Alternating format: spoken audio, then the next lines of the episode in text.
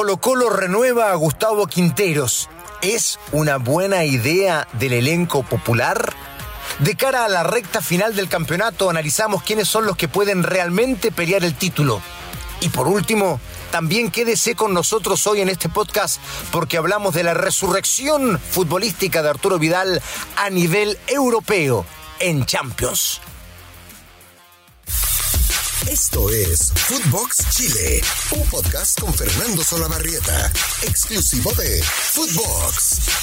¿Qué tal amigos de Footbox Chile? Ya lo saben ustedes, un podcast exclusivo de Footbox. Y estamos en esta cita del día de hoy para hablar de tres cosas que a mí me parecen relevantes y que las vamos a comentar. La primera de ellas, bueno, por supuesto, el inicio de una nueva fecha en la recta final, si esto es lo interesante, eh, ver y analizar cuáles son los que van a pelear hasta el final del título. La renovación de Gustavo Quinteros como técnico de Colo Colo y los elogios que ha conseguido Arturo Vidal después de su última actuación en Champions. Vamos a partir por la renovación de Quinteros. ¿Una buena idea de Colo Colo? Sí, por supuesto. Porque Quinteros llegó el año pasado para salvarlo del descenso. Y ojo, ¿ah? ojo, muchos dicen lo salvó del descenso. No, no, no, no, no, no diría que fue tan así. Quinteros llegó muchísimo antes, con muchas fechas para que Colo Colo haya podido terminar el año con tranquilidad. Y no sucedió eso. Colo Colo llegó al último partido a jugar una definición por la permanencia con la Universidad de Concepción y ganó en un partido agónico con gol del chico Solari por 1 a 0 frente a la Universidad de Concepción. Entonces, no digamos que llegó como un salvador. Terminó siéndolo, pero en realidad habiendo arribado con tantas fechas de anterioridad, de verdad la campaña pudo haber sido mucho mejor. Pero bueno, en fin, se salvó el 2020, en el peor año de la historia de Colo Colo. No me canso de decirlo, la administración de la Sociedad Anónima de Blanco y Negro ha sido realmente en los últimos años, pero en los últimos largos años, a lo menos cinco o seis, un verdadero desastre un verdadero desastre. Una gestión económica muy mala. El año pasado terminaron, además de no gastar demasiado, porque tampoco gastan en refuerzos como para ir a, competir a la altura de Colo Colo a nivel internacional en Copa Libertadores, eh, simplemente administran lo que entra y lo que sale, poca gestión, y lo que entra y lo que sale es un dinero absolutamente cautivo que les llega todos los meses por lo que en algún momento se llamó el canal del fútbol y que hoy día está pasado a otra compañía. Que tomó los derechos de ese campeonato y que también les entrega a los clubes una mensualidad. Y con eso viven. Y con eso también vive Colo Colo y poco más, poco más. Entonces, esa gestión tan mala terminó siendo un desastre el año pasado con Colo Colo casi, casi descendiendo. Bien, cierro el paréntesis. Este año, Colo Colo sí, de la mano de Gustavo Quinteros, ha hecho una gran campaña. Y así Quinteros ha respondido a su trayectoria. Porque claro, es un técnico que ha dirigido a la selección de Ecuador, a la selección de Bolivia, por tanto tiene un palmarés que hacen que eh, dirija a Colo Colo un técnico de real nivel. Pero recién lo demostró este año. Encontró al equipo, encontró el sistema táctico después de haber probado con tres delanteros, con un enlace y dos delanteros, después de haber jugado un 4-2-3-1, después de haber intentado varios sistemas y varios funcionamientos, este año realmente ha llegado a hacer funcionar al equipo con un sistema táctico. A veces no es tan relevante, a veces sí. Lo que importa es lo que este sistema táctico proponga. Pero bueno, más allá de eso, este sistema táctico encontrado con 4-4-2 es definitivamente el que le ha servido a Colo Colo. Y en realidad ese 4-4-2 ocupa dos alas por derecha e izquierda que en realidad son delanteros. Entonces prácticamente es un 4-2-4 cuando Colo Colo está en labores ofensivas. Encontró el equipo atrás con una defensa sólida, retrasó a Sudazo como lateral izquierdo, trajo a Emiliano Amor, que ha sido realmente un aporte, recuperó a Óscar Opaso por el sector derecho y antes había hecho jugar mucho al chico Rojas, que realmente le respondió y ha encontrado cantera también Colo Colo con varios chicos que han debutado.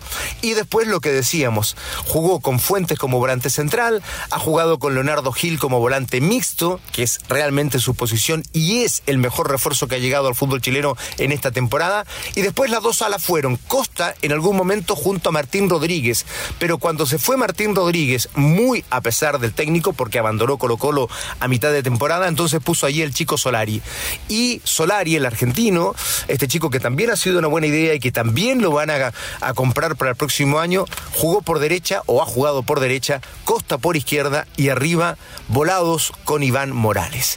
Ese es el equipo que ha encontrado Colo Colo y que ha tenido funcionamiento de cara a lo que ha significado en este campeonato un rendimiento realmente interesante. No digo brillante porque no está a la altura de las grandes campañas de Colo Colo, pero por lo menos está peleando el título, que es lo que tiene que hacer Colo Colo todos los años y no la vergüenza pasada en la temporada anterior. En fin, Ahora, Colo Colo tiene 49 puntos, enfrenta una nueva fecha en esta oportunidad, juega con el Deportes La Serena. Y la Universidad Católica, que está dos puntos con 47 unidades, juega con Santiago Wanderers. Ambos partidos claves, absolutamente de cara a lo que será el clásico entre Colo Colo y Católica, donde se va a definir el título.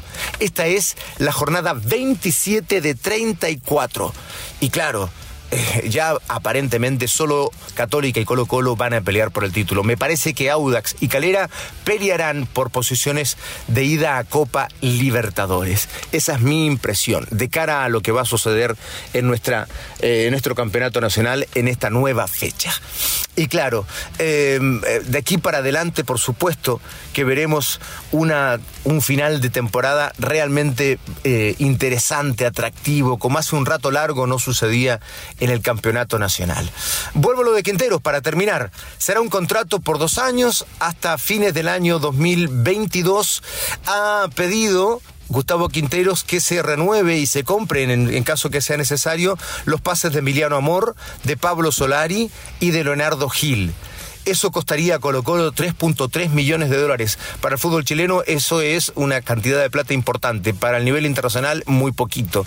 Pero ha pedido Quinteros que además traigan un par de figuras para poder pelear en Copa Libertadores algo más que pasar de la fase de grupos, que es lo mínimo, ¿no? Pero que bueno, tiene que ver con la mediocridad que ha tenido el fútbol chileno en los últimos años en Copa Libertadores y Copa Sudamericana. Desde el logro y la obtención de la Universidad de Chile en el año 2011 de aquí para, de ahí para adelante, 10 años, 10 años de puras decepciones. Un verdadero desastre. E insisto, las sociedades anónimas no han estado a la altura. A mí me parece, lo vamos a hablar en algún podcast, que las sociedades anónimas eh, definitivamente han hecho que el fútbol chileno mantenga una mediocridad en la última década. En fin, ese será entonces el contrato de Quinteros y me parece a mí que es una gran idea que Colo Colo tenga esta continuidad y que Quinteros haya renovado. El último tema, el último tema. Arturo Vidal. Sí, Arturo Vidal ha resucitado en Europa. Eso es lo que dicen en, en eh, los diarios europeos tras lo que hizo Arturo Vidal en el día de ayer un muy buen partido frente al sorprendente Sheriff. El Inter de Milán vuelve a estar en carrera y los diarios hablan de lo que realmente ha hecho en esta oportunidad Arturo Vidal, porque no le tenían hasta el momento de la venida a jugar por la selección un panorama, por lo menos en las crónicas de los diarios, realmente eh, halagüeño.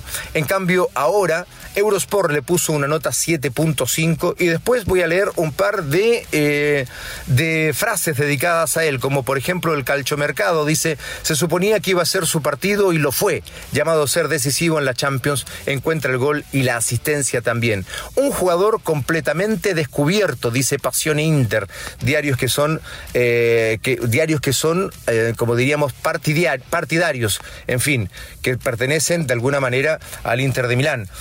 De rotunda importancia, obviamente no es Vidal polifacético de antes, pero en noches así es decisivo y esta noche ha sido decisivo. También escribió FC Inter 1908. Son todos diarios partidarios, pero el diario eh, deportivo por excelencia de Italia, ha dicho también que Arturo Vidal ha tenido una gran noche y ha sido resucitado para jornadas europeas, ¿no? Y eso entonces habla, la Gaceta de los Sport habla de lo que ha sido la resurrección de Arturo Vidal. Y eso me parece muy interesante porque ha tenido mucha crítica, pero para mí está plenamente vigente. Lo demuestra cuando viene a la selección y cuando le dan la oportunidad en Italia de jugar desde el primer minuto. Cuando apenas le regalan 10, 15, 20 minutos, es muy difícil que un jugador, pese a la calidad de Vidal, pueda brillar. Cuando le entregan los 90, Vidal vuelve a decir que está pleno como jugador y que para mi gusto pelea a ser el mejor jugador chileno de todos los tiempos, junto a Lía Figueroa. Ese será otro podcast. ¿Cuál de los dos ha sido mejor? Pero será para otra oportunidad. Amigos, muchísimas gracias. Que sigan teniendo una bonita semana. Los saludo con mucho cariño. Ya saben, nuestras citas el lunes, el miércoles y el viernes en Footbox Chile.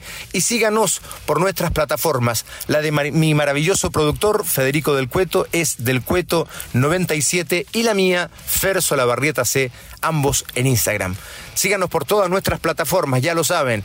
Y nos reencontramos el próximo día viernes. Que sigan teniendo, como decía, una linda semana. Abrazo para todos. Esto fue Footbox Chile con Fernando Solabarrieta, podcast exclusivo de Footbox.